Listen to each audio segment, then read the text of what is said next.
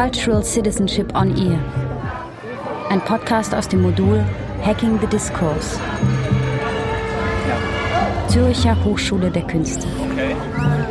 Folge 3 Halbbruder. Erzählt von Susanne Schütz. Ja, ich weiß noch, da war ich gerade so 16 oder 17 und das war zu Hause im Wohnzimmer. Da hat mir meine Mutter erzählt, dass ich noch einen Halbbruder hab. Weil es ihr bei meiner Schwester vorher rausgerutscht war und dann war sie in der Pflicht, mir das auch zu sagen. Und meine Mutter hat das ja auch nur erfahren, weil sie damals Unterlagen von meinem Vater gefunden hat, dass er das Sorgerecht für das Kind abgegeben hatte. Das hat sie noch während der Ehe mit ihm gefunden. Die sind ja schon seit ich Kind war geschieden. Aber das Thema wurde nie angesprochen. Meine Mutter hat es also jahrelang für sich behalten. Als sie es uns Schwestern dann erzählt hat, habe ich, Familienmensch wie ich bin, natürlich gesagt, wir müssen den ausfindig machen, ich will wissen, wer das ist. Aber da war kein Rankommen bei meiner Familie, die wollten das nicht. Ein lustiger Spruch von meiner Mutter war nur, vielleicht angelst du dir den, der hat bestimmt Geld. Wir wussten aber nicht mal seinen Namen und haben dann versucht, was im Internet über ihn zu finden, wie das so möglich war, 2000, 2001. Zwei, drei Tage war das dann noch ein Thema und dann nicht mehr, jahrelang. Auch weil ich wusste, mit meinem Vater kann ich darüber eh nicht reden.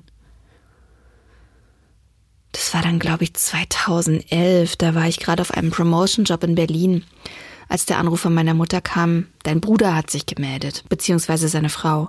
Die wollte unbedingt, dass er seine Familie ausfindig macht. Meine Mutter war ganz euphorisch und ich hatte auch Lust, ihn kennenzulernen. Aber wir wussten, wir müssen es dem Vater schon beibringen. Auch weil dann klar würde, dass wir es längst wussten, dass er noch einen Sohn hat. ist auch heute noch ein schwieriges Thema.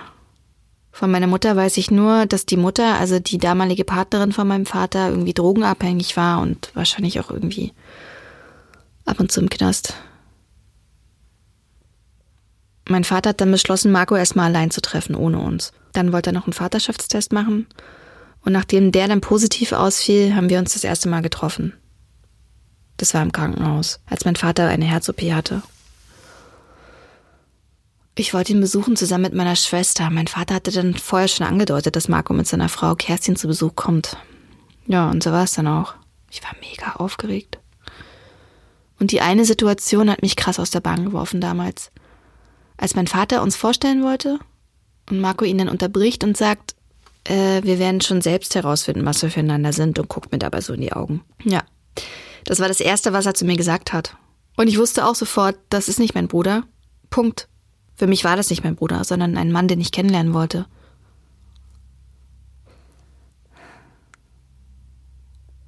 Ich war dann noch mit den beiden in der Cafeteria und hat dann bei Kerstin, also bei seiner Frau, extrem nachgebohrt, wie das so ist mit deren Leben und weil Marco ja bei der Bundeswehr ist und so. Und die sagte dann, dass sie in den zehn Jahren Ehe Marco vielleicht zwei Jahre am Stück gesehen hat. Und auch wenn ich viel mit ihr gesprochen habe, das Gespräch war eigentlich die ganze Zeit auf mich und Marco fixiert. Das kann man einfach schwer in Worte fassen, wenn du mit dem Wissen, dass es dein Bruder einem Mann gegenüberstehst mit dem Gefühl, ihr gehört zusammen. Wir haben dann Telefonnummern ausgetauscht und ich habe sie rausgebracht zum Auto. Ich wollte ja genau einen Monat später für ein Jahr nach Kanada gehen. Da haben wir dann ausgemacht, dass wir uns nochmal sehen vorher. Ich erinnere mich noch, wie Kerstin sich da auf den Beifahrersitz setzte. Ganz selbstverständlich. Natürlich selbstverständlich. Aber ich dachte, da gehört sie nicht hin. Ich bin dann zu Fuß nach Hause und hatte nur diesen einen Gedanken, dass ich für jemanden Gefühle habe, für den ich keine Gefühle haben darf. Ich habe diese Gefühle gleich erkannt. Er war ja trotzdem ein völlig fremder Mann für mich in dem Moment. Und trotzdem war da auch sofort so eine Verbundenheit da. Aber abgesehen davon er war verheiratet. Alleine das ist ja ein No-Go. Aber das war damals kein Thema. Nicht in dem Moment. Ich hatte einfach das Gefühl, ich habe ein größeres Anrecht auf ihn.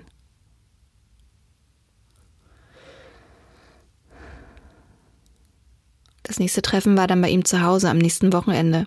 Ich habe dann die Tochter und den Sohn kennengelernt, Kuchen gegessen, Fotoalben angeguckt. Er hat mich dann zurückgefahren und hat im Auto zu mir gesagt, wenn du nicht meine Halbschwester wärst, würde ich alles daran setzen, dich für mich zu gewinnen. Und dann nur noch Schweigen im Auto. Ich habe nur noch stur gerade ausgeschaut. Schweres Schweigen war das. Weil ich nur dachte, was machen wir hier? Können wir das? Dürfen wir das? Puh, Danach habe ich mich erstmal betrunken mit Whisky, das weiß ich noch. Wir haben fast täglich telefoniert. Wir redeten über alles, wie das so ist, wenn man sich kennenlernt.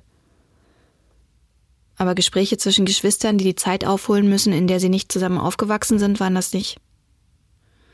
Im Hinterkopf war das schon da, wir dürfen das gar nicht. Aber es war nie so präsent, dass wir uns dagegen gestellt hätten. Die größeren Hindernisse waren seine Ehe und sein Beruf. Schon in den ersten Wochen habe ich mich das gefragt, kann ich das? Mit einem Soldaten zusammenleben. Ich frage mich auch, wie das alles sein konnte, wo so viel dagegen sprach. Später, als ich mit den Leuten aus der Selbsthilfegruppe darüber sprach, war das aber bei allen genau dieselbe Aussage. Das Gefühl dieser Person gegenüber, die eigentlich dein Bruder oder deine Schwester ist, ist einfach unbeschreiblich. Wie ein verloren gegangenes Puzzleteil. Ich fühlte mich so vollständig wie noch nie. Aber ich wollte auch an meinem Plan, nach Kanada zu gehen, festhalten. Ich hätte mich sonst immer gefragt, was wäre, wenn. Wir trafen uns dann vor dem Abflug noch einige Male und auch mit unseren Familien zusammen beim Picknick. Da habe ich mich dann für einen kurzen Moment zurückgezogen und er kam dann zu mir und legt mir so die Hand auf die Schulter und sagt, alles wird gut. Für mich war das irgendwie ein Zeichen, dass wir eine Chance haben oder so. Das war eine Woche, bevor ich nach Kanada gehen sollte. Marco war zu der Zeit unter der Woche auf einem Lehrgang in Süddeutschland und nach dem Treffen, als ich dann nach Hause kam, habe ich kurzerhand ein Bahnticket dorthin gekauft. Natürlich hatte ich Zweifel. Aber ich wollte wissen, was es ist. Und Irina, meine beste Freundin damals, hat mich noch ermutigt, obwohl sie auch wusste, dass es mein Halbbruder ist. Ich meine, ich bin sowieso ein Mensch, der eher seinem Herzen folgt als seinem Verstand, und das finde ich auch keine schlechte Eigenschaft. Ich wusste, ich muss das probieren.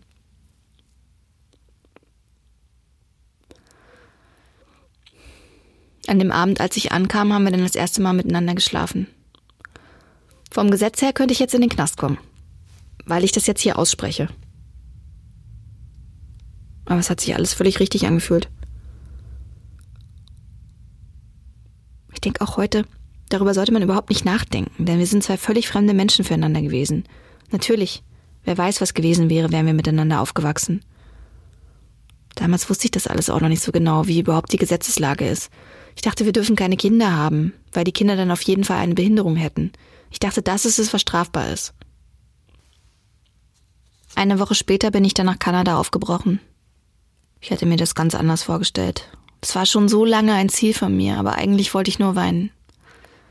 Ich hatte das Gefühl, ich muss eigentlich umkehren, mein Schicksal ist ein anderes. Ich bin dann drei Wochen rumgereist, aber ich war vom Gefühl ja gar nicht richtig da. Ich war null frei dafür. Kanada ist ja immer noch ein großes Ziel für mich, aber naja, dann hätte ich jetzt meinen Sohn nicht. Ich bin dann nie an meinem Ziel angekommen, habe den Job und die WG, das hatte ich vorher alles schon organisiert, abgesagt. Dann habe ich einen Flug gebucht und bin zu Marco zurückgeflogen. Ich wollte einfach bei ihm sein, auch wenn der Grundgedanke, dass wir Geschwister sind und wir es deshalb nicht dürfen, nun größer wurde. Auch weil ich wusste, ich kann es niemals meinem Vater erzählen. Ja, weil er sein Leben lang über diesen Sohn geschwiegen hat und weil er einfach gar nicht redet. Über nichts. Ich weiß nicht. Vielleicht hätte ich es ihm erzählen sollen. Aber damals war das undenkbar. Und ja, weiß es ja auch bis heute nicht. Dass ich zurückkam, wusste nur Marco. Meine Familie dachte, ich bin noch in Kanada. Ich bin bei Marco in Süddeutschland geblieben. Es war unsere intensivste Zeit. Niemand wusste, wo ich bin. Ich war nur mit Marco zusammen. Seine Kameraden wussten ja, dass ich seine Halbschwester bin.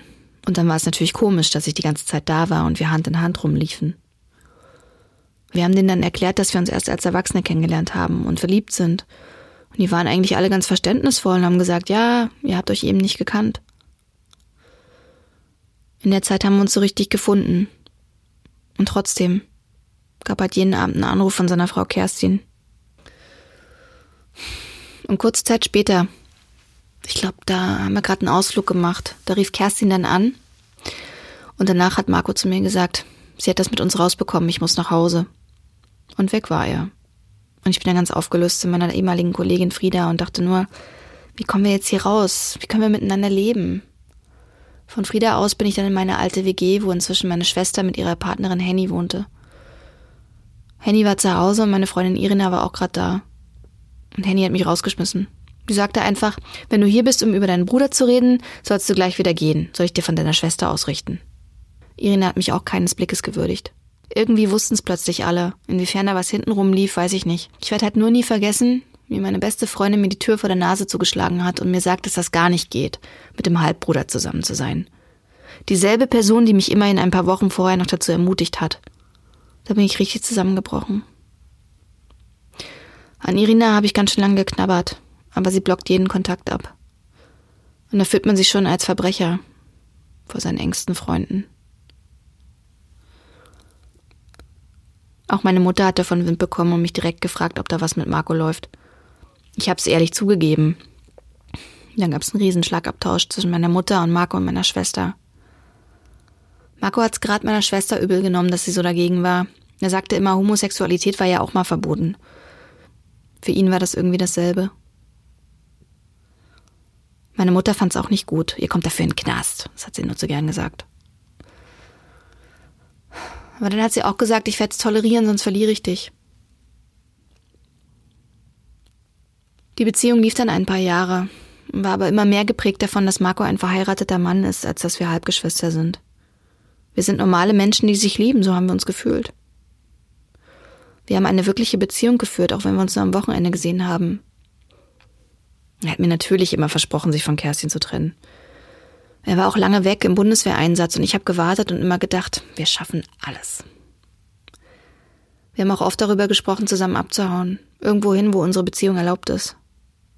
Die gepackte Reisetasche stand immer im Flur. Dann wurde ich das erste Mal schwanger. Und dann kam der erste Drohbrief. Und da stand drin, dass ich mich von Marco trennen soll oder das Kind abtreiben soll, weil wir Halbgeschwister sind. Dass wir angezeigt werden, dass ich unter ständiger Beobachtung stünde. Ich weiß nicht mehr, was Marco zu dem Brief gesagt hat. Aber dass ich schwanger war, fand er nicht gerade toll. Plötzlich fing er auch an. Das dürfen wir nicht. Das können wir nicht machen. Ich war dann ziemlich allein und habe Angst um das Kind bekommen hatte Angst, dass es eine Behinderung haben könnte. Das war das erste Mal, dass ich wirklich dachte, was darf ich, was darf ich nicht. Also darf ich dieses Kind jetzt überhaupt haben? Dann habe ich die Selbsthilfegruppe im Internet gefunden. Die haben sich damals für die Abschaffung des Paragraphen 173 eingesetzt. Also der Paragraph, der Geschlechtsverkehr zwischen Verwandten unter Strafe stellt. Aber da kann man eigentlich nichts machen. Es betrifft so weniger, als dass es in der Öffentlichkeit eine Rolle spielen könnte. Aber die haben mir damals geraten, zur Genetikerin zu gehen. Das habe ich dann auch gleich gemacht. Die Genetikerin hatte so einen Fall auch noch nicht, aber sie hatte keine Vorbehalte gegen mich und hat mir geholfen. Sie meinte, wenn mein Erbmaterial in Ordnung ist, dann ist die Wahrscheinlichkeit, dass eine Behinderung auftritt, nur drei Prozent höher als normal. Und es war alles in Ordnung. Und dann bin ich auch noch zum Anwalt gefahren, der sich mit solchen Fällen auskannte. Und der hat mir wirklich Mut gemacht und gesagt, dass uns niemand was könnte, solange wir nicht vor Gericht sagen, dass wir miteinander geschlafen haben. Also, dass das Kind nicht verboten ist, sondern nur der Beischlaf verboten ist. Total bescheuert. Aber es war mir eben bis dato alles nicht so klar. Es war wirklich eine schwere Zeit für mich, weil ich das alles allein machen musste. Ich habe das Kind dann in der elften Woche verloren dann wollte ich mir Unterstützung suchen bei einem Psychologen. Dann habe ich ihm auch gleich gesagt, also das ist der allerwichtigste Punkt, dass ich eine Beziehung zu meinem Halbbruder habe. Naja, er hat dann gesagt, dass er das ethisch und moralisch nicht mit sich vereinbaren kann. Bin ich wieder gegangen. Marco war von der Fehlgeburt völlig schockiert und kümmerte sich um mich, auch wenn er vorher wenig Interesse gezeigt hat. Aber das habe ich auch gebraucht. Wir hatten dann noch ein paar gute Momente keine gute Zeit. Eigentlich kann ich es wahrscheinlich an zwei Händen abzählen, wie oft wir uns noch gesehen haben. Aber Marco ließ mich immer in dem Glauben, wir hauen zusammen ab und ich. Ja, naja, klar habe ich auch dran gezweifelt, aber 80 Prozent von dem, was er gesagt hat, habe ich geglaubt oder wollte es glauben, weil ich sonst verzweifelt wäre. Und dann wurde ich wieder schwanger und dann war er weg. Die Drohbriefe bekam ich noch bis kurz vor Ende der zweiten Schwangerschaft. In einem war nur so ein Smiley drauf und drunter stand, bald ist es geschafft. Den fand ich am gruseligsten. Manchmal glaube ich, dass Marco die Briefe selbst geschrieben hat. Oder seine Frau. Ich habe eigentlich die ganze Schwangerschaft nur geweint. Aber als Janis dann da war, war alles egal. Also ich wäre gern nicht mit allem allein immer. Aber ich bin froh, dass ich mich von Marco lösen konnte. Aber ich stehe dazu, wie unser Kind entstanden ist. Ich würde auch noch mehr dazu stehen, wenn mein Vater nicht wäre. Das ist ein ganz großer Punkt. Ich weiß, mir würde nicht viel passieren. Ich bin eine gute Mutter, ich stehe im Leben, mein Sohn hat's gut. Das Kind könnte mir nicht weggenommen werden, sagt der Anwalt. Diese Geschwisterliebe ist also völlig in den Hintergrund getreten, wird aber wieder vorkommen, sobald mein Sohn es erfährt. Eigentlich denke ich, dass ein Kind von Anfang an mit der Wahrheit aufwachsen soll. Aber es ist eine Wahrheit, die ein Sechsjähriger noch nicht greifen kann. Und die ein 14-Jähriger sicherlich so greift, dass es nach hinten losgeht. Ich glaube, wenn er alt genug ist, um seine eigenen Wege zu gehen, ist es besser. Wenn er alt genug ist, um von mir Abstand nehmen zu können, weil ihn die Erkenntnis vielleicht erschüttert. Er soll alles erfahren. Ich habe alle Unterlagen gesammelt und er kann sie später anschauen. Aber was er jetzt schon weiß, ist, dass sein Vater mich traurig gemacht hat. Vor anderthalb Jahren hat er mal gefragt, Mama, warum habe ich keinen Papa? Ich habe ihm dann gesagt, du hast einen, aber der ist nicht da. Seitdem frage ich ihn regelmäßig, ob er ihn kennenlernen will, aber er will es nicht. Eigentlich will ich ihn gar nicht fragen, weil er wahrscheinlich auf mich zukommen wird, wenn er soweit ist. Aber ich denke immer, dass ich fair bleiben muss, deshalb frage ich ihn. Und ich weiß, dass der Tag kommen wird, da werde ich mit Janis zu seinem Vater fahren und dann hoffe ich, dass er von allein merken wird, was sein Vater für ein Mensch ist. Ich habe eine riesige Angst, dass er sich eklig fühlt und dass er es verabscheut, wie er entstanden ist. Weil es eben so ein großes Tabuthema in unserer Gesellschaft ist und es auch immer so dargestellt wird in Filmen und so. Und deshalb möchte ich ihm ein möglichst schönes Leben bieten, damit er, auch wenn es erstmal ein Schock sein wird, auf eine intakte, schöne Kindheit zurückblicken kann und hoffentlich die Stärke entwickelt, anzunehmen, wie er ist. Dass er einfach sagen kann, meine Eltern sind Geschwister, aber haben sich eben erst als Erwachsene kennengelernt. Aber mit der Angst, dass er eines Tages darunter leiden wird, lebe ich immer. Und die wird mich auch immer begleiten.